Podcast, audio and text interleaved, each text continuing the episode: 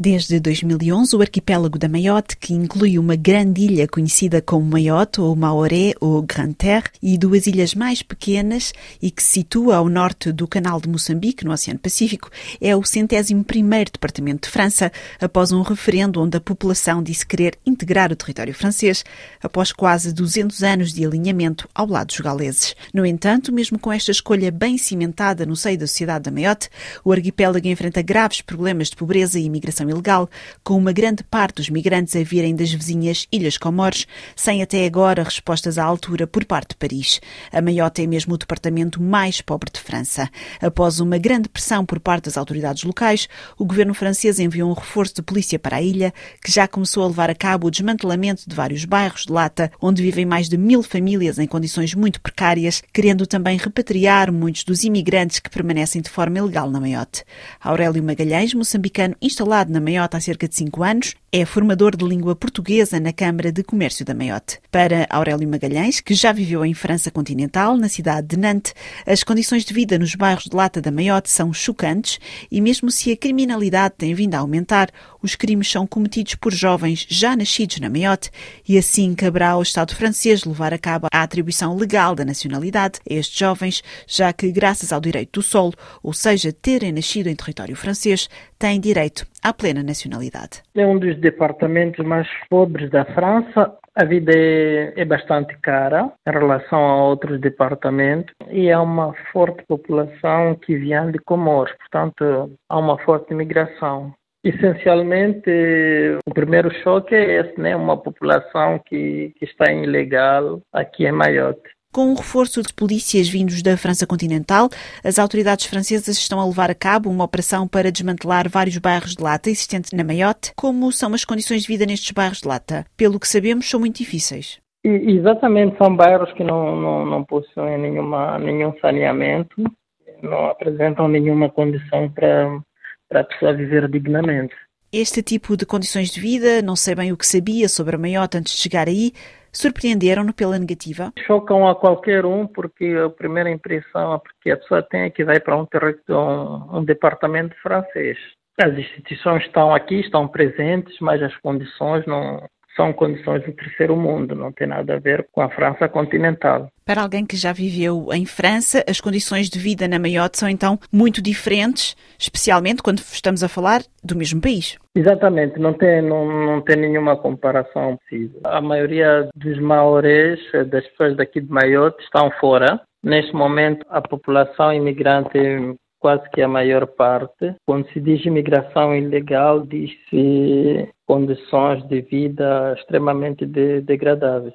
Diria que se falássemos com a população da Mayotte, as pessoas estão a favor ou contra esta operação levada a cabo pelas autoridades francesas? Não, a população está a favor. A população legal, os nativos, é que estão a subir em grande parte esta, esta criminalidade, este clima de insegurança. Portanto, é uma operação que é bem-vinda pela população local. Portanto, o, o, que aconteceu e pelo que temos ouvido nos meios de comunicação é que a criminalidade subiu muito na Maiote. Sim, em parte é uma criminalidade praticada por, por crianças jovens e são jovens que estão aqui, a maioria até nasceu aqui, portanto tiveram essa facilidade de alguns de serem até escolarizados mas uma vez com 18 anos não tem alternativas, não tem saída. Então muitas das pessoas que cometem estes crimes são franceses. Se a lei ou o direito ao solo estivesse sendo aplicado, essas pessoas, uma boa parte, teria já nacionalidade francesa.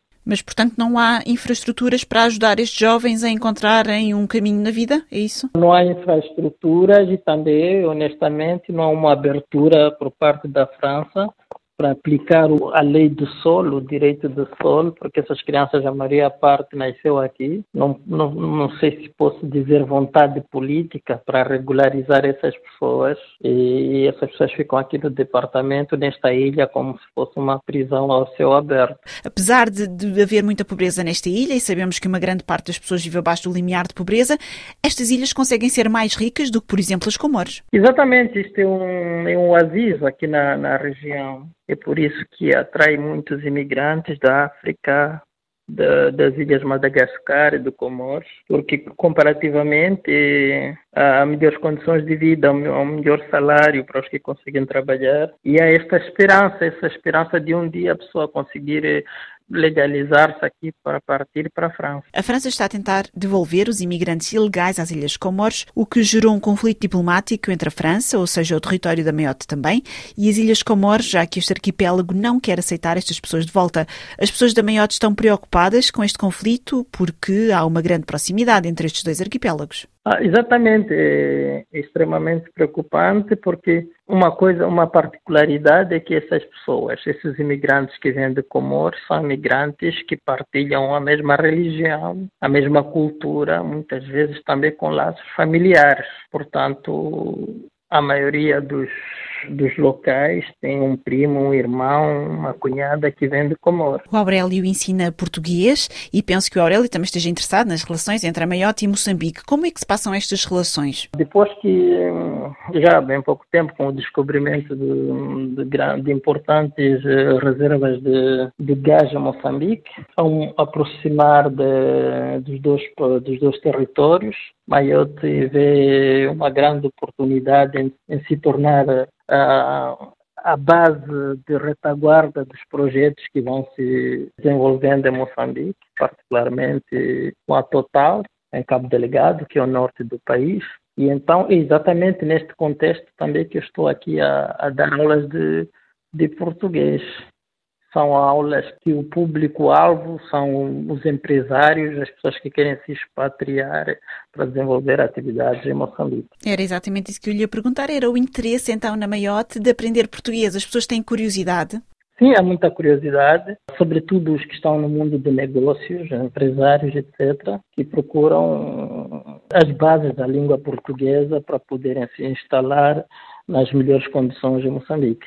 É fácil ir da Maiota até Moçambique? Tem feito esse, essas viagens? Há um, há um projeto que está em curso, que é para estabelecimento de ligações diretas, no passado já existiram. Neste momento, as ligações se fazem a partir de Nairobi, ou através das ilhas Reunião, Joanesburgo e Joanesburgo Maputo. Portanto, é bastante complicado neste momento. Sendo que não é muito distante, ou seja, é só porque não há então essa, essa linha aérea direta. Exatamente. Se, se formos a falar de Cabo Delegado, que é a parte mais ao norte de Moçambique, estamos a uma distância de ao voo, um voo direto seria mais ou menos de 45, 50 minutos.